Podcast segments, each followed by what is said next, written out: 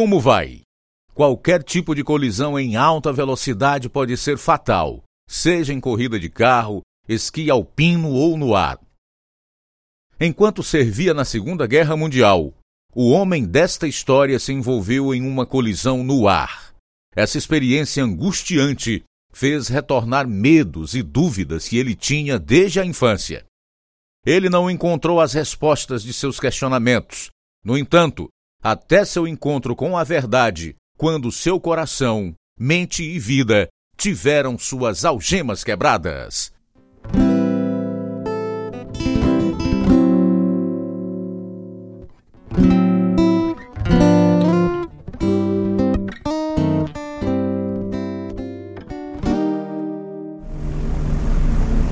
O que você vê, Jesse? O outro avião está ao nosso lado agora. É melhor você começar a rastrear o alvo em vez de olhar pela janela. Esqueça o alvo. O que foi isso? Não sei. Oh, cara, olhe lá. O motor número 3 está jorrando óleo. Ei! Estamos em mergulho! Estamos em apuros.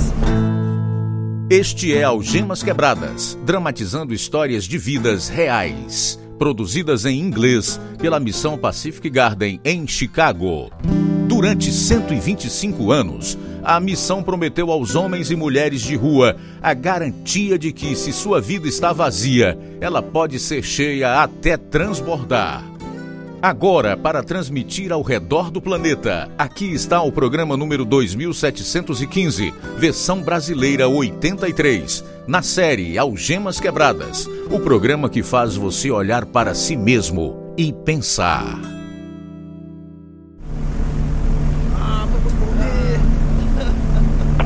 Piloto para a tripulação.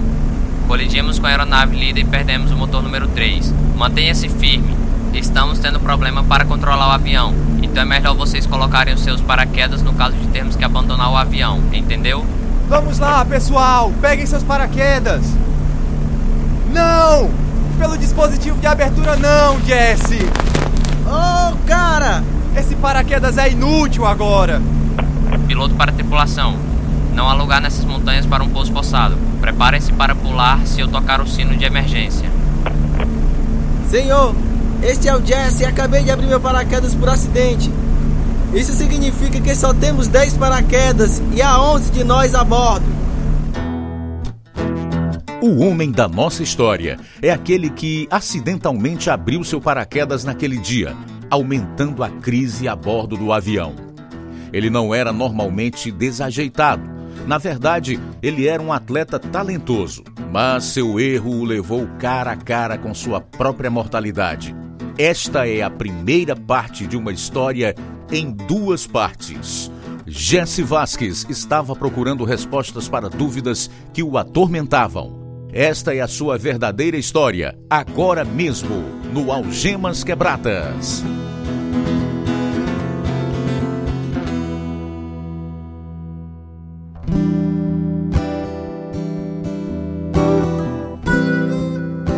Meus pais me deram o nome de Jesus, que é Jesus em espanhol. Mas faz muito tempo que eu não uso esse nome. O terceiro de dez filhos, numa família latina. Eu cresci nas montanhas do sudoeste de Arizona, na pequena cidade mineira de Jerome. Jumentos corriam selvagens nas colinas e nós, rapazes, adoramos persegui-los e pegá-los.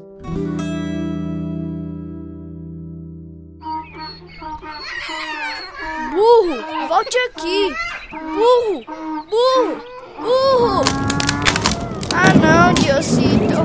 Não! A majestade das montanhas me fez acreditar que existe um grande e bom poder que eu chamava de Deus. Mas também aprendi outras ideias, fragmentárias e ilusórias, sobre a natureza deste Deus. Eu estava convencido de que ele me punia sempre que eu fazia algo errado, e ele tinha que ser apaziguado. Diocito, o pequeno Deus que me puniu, estava sempre esperando para me pegar por fazer algo errado. Jesus, o que aconteceu com você? Compramos essa camisa há um mês. E olhe para ela agora, toda rasgada. A culpa é minha, mamãe. Se eu tivesse cortado a madeira quando você me disse, isso não teria acontecido. Isso não faz sentido. O que cortar madeira tem a ver com rasgar a sua camisa? Bem, você me diz, Jesus, antes de sair para brincar, corte a lenha para o fogo. Mas eu não cortei a madeira, mamãe. Eu, Diocito, vê que eu não cortei a madeira. Então, quando eu saí pelas trilhas e persegui os jumentos, Diocito me jogou ladeira abaixo. São seus pés desajeitados que tropeçam em você, Jesus. Não, acho que é Diocito. Mamãe, quando o pregador vem aqui de novo? Semana que vem. Ótimo. Então eu posso cantar os hinos muito alto. Assim Diocito vai ouvir e saber que eu sou um bom menino. Não frequentávamos nenhuma igreja quando eu estava crescendo, mas havia um pregador que vinha à nossa aldeia o máximo que podia para realizar cultos nas casas de algumas pessoas. Ele trouxe nários que achávamos muito importantes.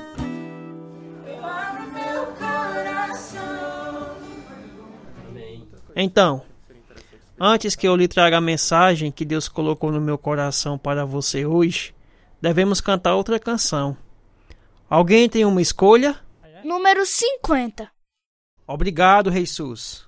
Vire para o número 50. Boa escolha. Vamos cantar Rude Cruz. Senti que, mesmo sugerindo um hino, era uma atividade religiosa que ajudava a minha posição com Diocito. E claro, quanto mais alto eu cantava, mais impressionado Deus estaria comigo. Algumas das minhas ideias sobre Deus vieram da minha atitude em relação ao meu próprio pai, que trabalhou nas minas de cobre toda a sua vida. Ele era um homem muito bom quando ele estava sóbrio, mas quando ele estava bêbado, ele era violento.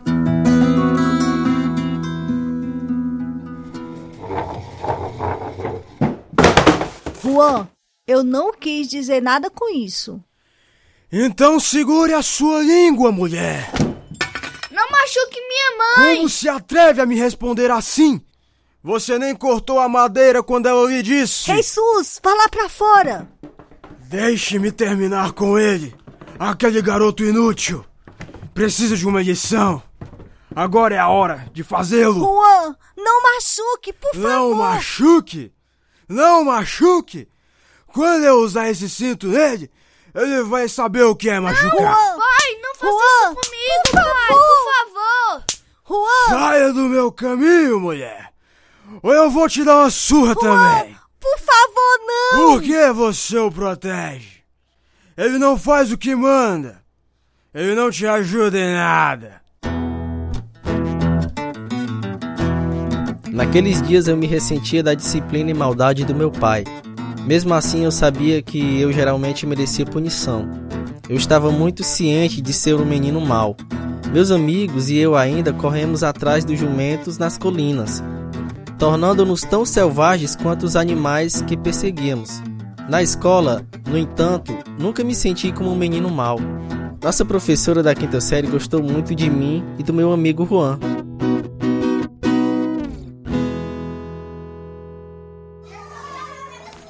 Doçura, amorzinho. Queridas crianças, estou falando com vocês, queridos. Jesus? Sim, tia.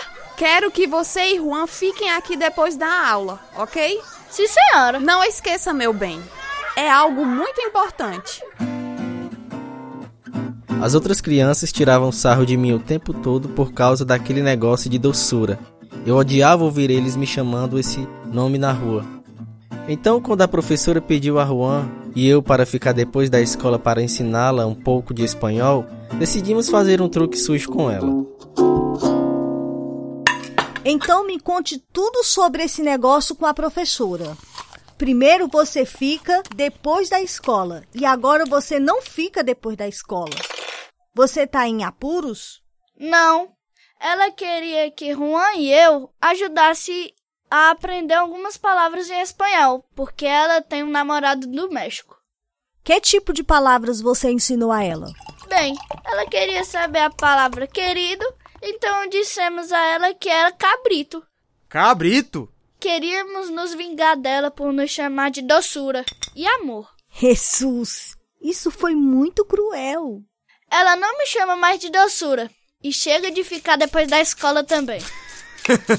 Cabrito, se prepare para mais uma nota baixa esse ano. Eu não me importo, vale a pena. Jesus, você deve sempre dizer a verdade. Não importa o quão difícil seja, Deus honrará isso.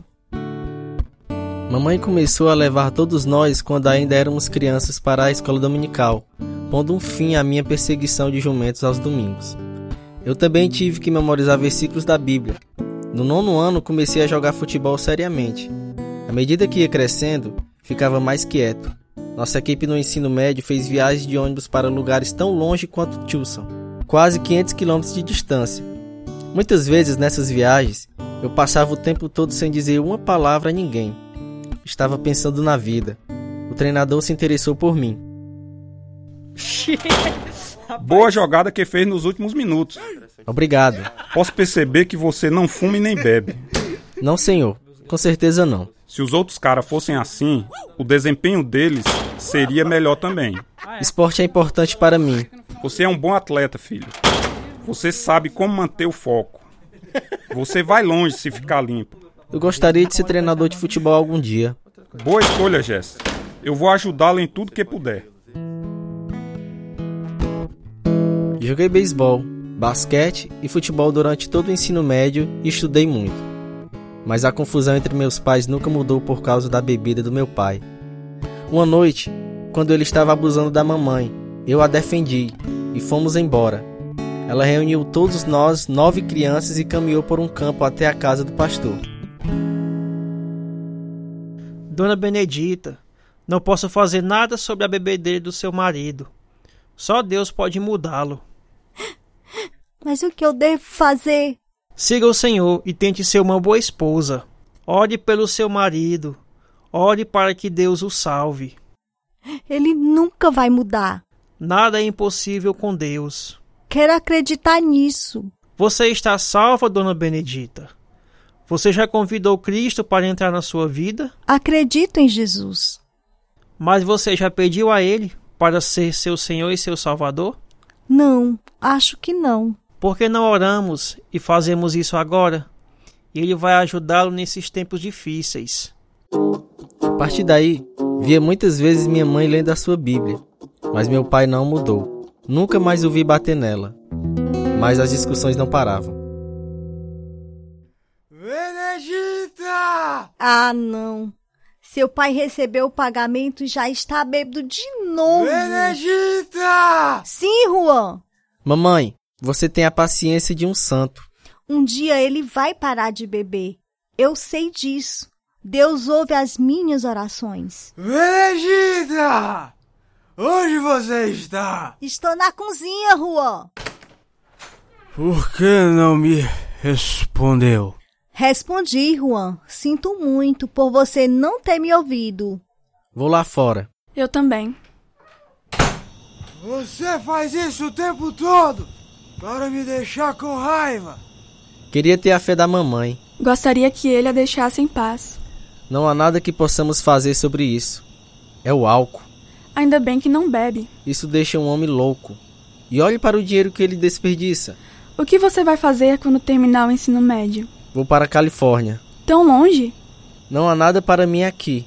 Não quero trabalhar nas minas. Quero ganhar o suficiente para fazer faculdade e me formar como treinador.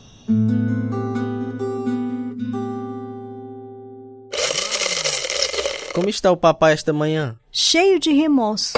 Algum dia ele vai parar de beber. Você tem muita fé, mamãe. Deus é ainda maior que a minha fé. Ele ouve as minhas orações e mudará o seu pai. Só acredito vendo. Nunca vou beber. Isso é bom, Jesus. Estou orgulhosa de você.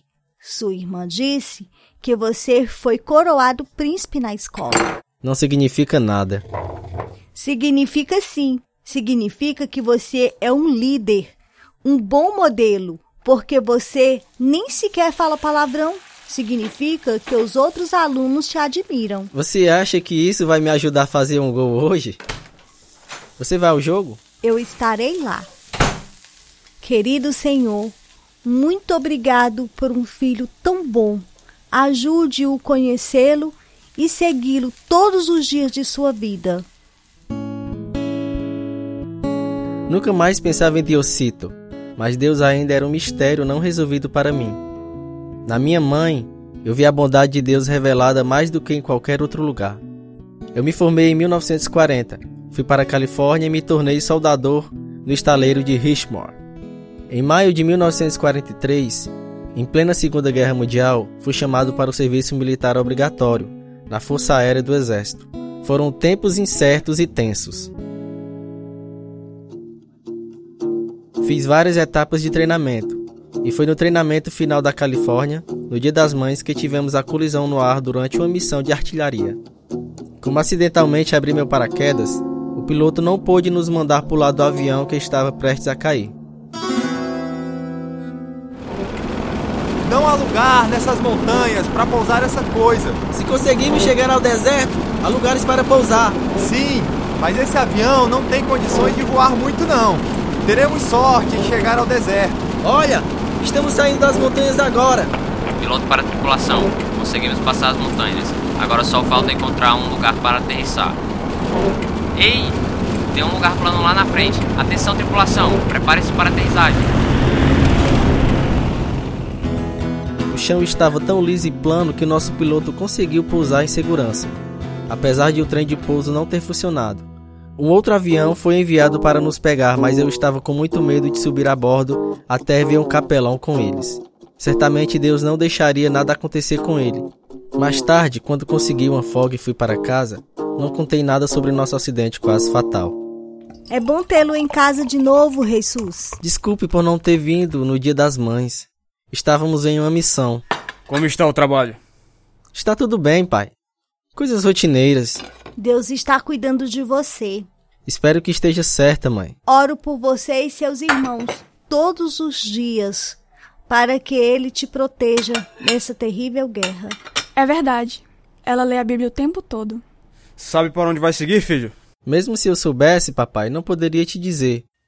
Mas acho que seremos enviados para algum lugar no Pacífico. Prometa escrever para nós. Claro que sim. Estamos planejando nos mudar para a Califórnia. Por quê? Houve muitas demissões nas minas. E acho que posso encontrar um emprego nos estaleiros da Califórnia. Provavelmente está certo.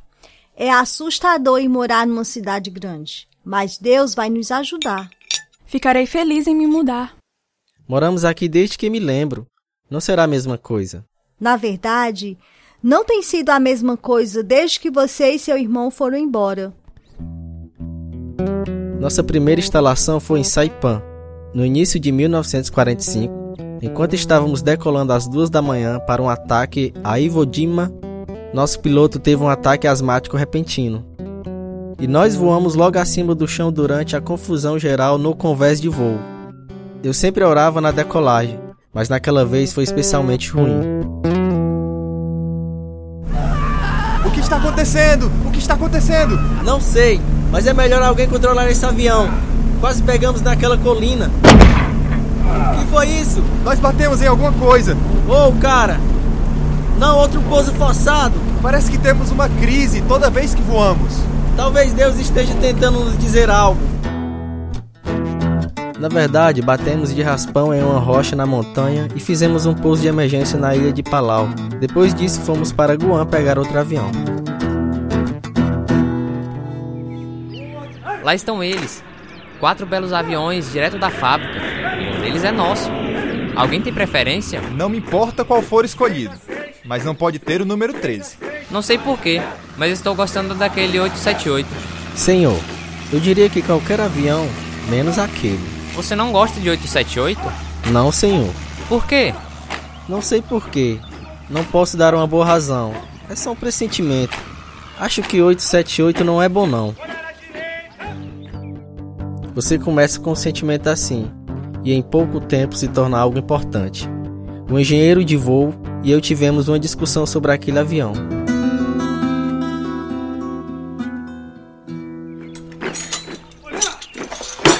Tudo bem, Jesse. Já olhamos por todo o avião. Checamos todos os cabos, abrimos todas as placas de inspeção. Nós ligamos até o motor e tudo está bem. Eu sei disso. Eu vi tudo com os meus próprios olhos. Então como você pode ficar assim, teimoso, e me dizer que você não quer voar neste avião? Não sei. É só algo que sinto. 878 é um avião problemático. Não vou entrar naquele avião. Os outros caras da tripulação começaram a me dar o tratamento silencioso. Eu me ressentia. Mais e mais eu comecei a me retirar sozinho para ler um pequeno livro que tinha sido dado a mim e a alguns milhões de outros militares. Um Novo Testamento com Salmos. Eu tinha um marcador sobre os versos dos Salmos. Eu também esperava que Deus falasse, mas ele nunca falou.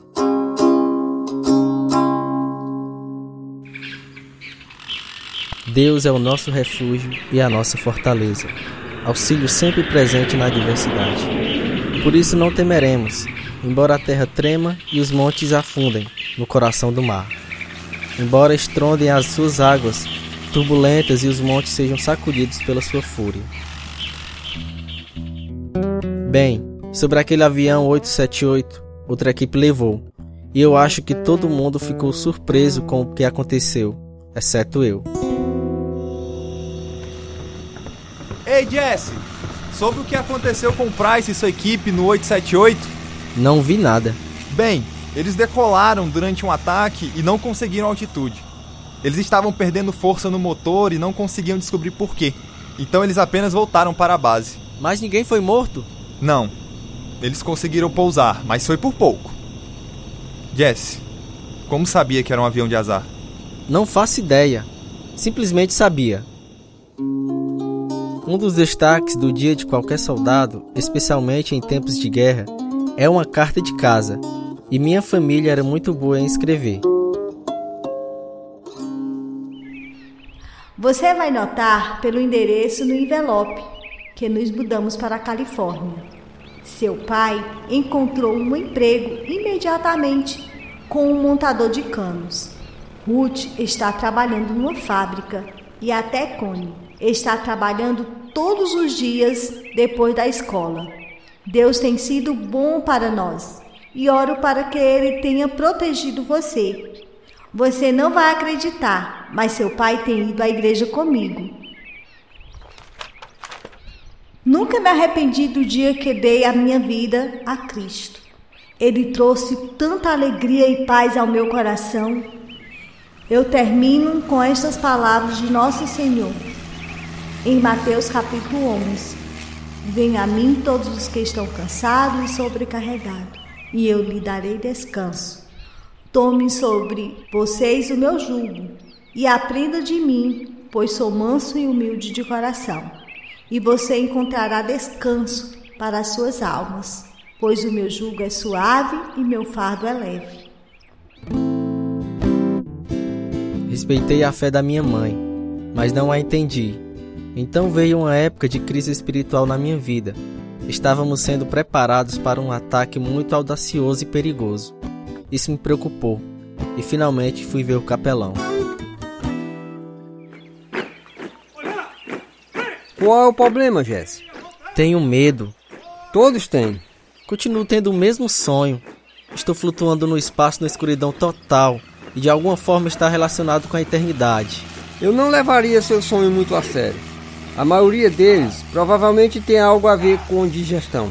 Esse não. Acontece da mesma maneira todas as vezes.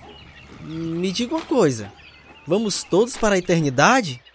É o que muitas pessoas acreditam. A Bíblia ensina isso. Então é verdade. Não necessariamente. Acho que a Bíblia reflete um pouco da ignorância e superstição do povo de outros tempos. Não sei nada sobre isso. É, mas aqui está o que me preocupa. Se fizermos um ataque muito difícil, e se eu sou morto nele, o que acontece comigo? Não sei. Não tem como saber ao certo? Tem certeza de ser salvo? Para usar uma palavra antiquada? Isso mesmo. Como posso saber que estou salvo? Você não pode. Ninguém pode ter certeza até chegar a hora.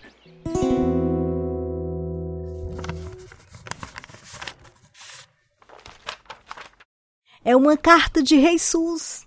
O que ele diz? Ele diz que estão em movimento. Por isso, é possível que demore receber notícia dele. Mas não se preocupe. Ele não entende que sempre nos preocupamos. A preocupação não ajuda. Vamos orar. Meu Deus é poderoso e ele protegerá meu filho. Como pode ter tanta certeza, mamãe? Porque a Bíblia diz isso. Porque Deus é fiel. Porque Jesus Cristo é o Senhor e ele não quer perder nenhum de suas ovelhas. Palavras fortes de fé para combater as dúvidas deste mundo. No próximo episódio, ouviremos a conclusão deste testemunho que revela o poder da graça e do amor de Deus. Mas você, amigo ouvinte, não espere até lá para descobrir por si mesmo o amor de Deus que muda a vida. Ele enviou seu filho para morrer por seus pecados, para lhe dar uma nova vida, para receber seu dom gratuito da vida eterna. Tudo o que você tem que fazer é pedir. A Bíblia promete em Romanos capítulo 10, versículo 13: Todo aquele que invocar o nome do Senhor será salvo. Não há melhor hora ou lugar do que onde você está agora, porque ele te aceita como você é. Se você precisar de ajuda para tomar esta decisão crucial, entre em contato conosco. Algemas Quebradas, Caixa Postal 1, CEP 62 e 200, traço 000, Nova Russas, Ceará, Brasil. Nosso e-mail, algemasquebradas, arroba hotmail.com.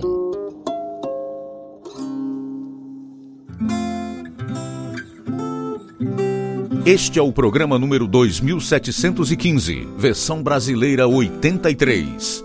E estes são os atores que participaram da história real de Jesse Vasquez, parte 1. Mike Gomes, Anthony Kevin, Maírlo Souza, Karine Chaves, João Vitor Magalhães, Aureni Barbosa, Fernando Freitas, Glória Rodrigues, João Pedro, Matheus Carvalho.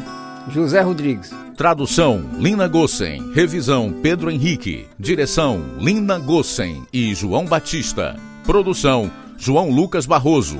Música: Ismael Duarte, Heriberto Silva e Wesley Silva. E eu sou Luiz Augusto. Algemas Quebradas é produzido pela Missão Pacific Garden para mostrar por meio de histórias verdadeiras que, se sua vida estiver vazia, ela pode ser cheia até transbordar. O endereço nos Estados Unidos é Missão Pacific Garden, 1458, Canal Street, Chicago, Illinois, 60607. Em português, Algemas Quebradas foi produzido nos estúdios da Rádio Ceará, Caixa Postal 1, Nova Russas, Ceará, Brasil. CEP 62 e 200, traço 000, e-mail algemasquebradas, arroba hotmail.com e o site algemasquebradas.com.br.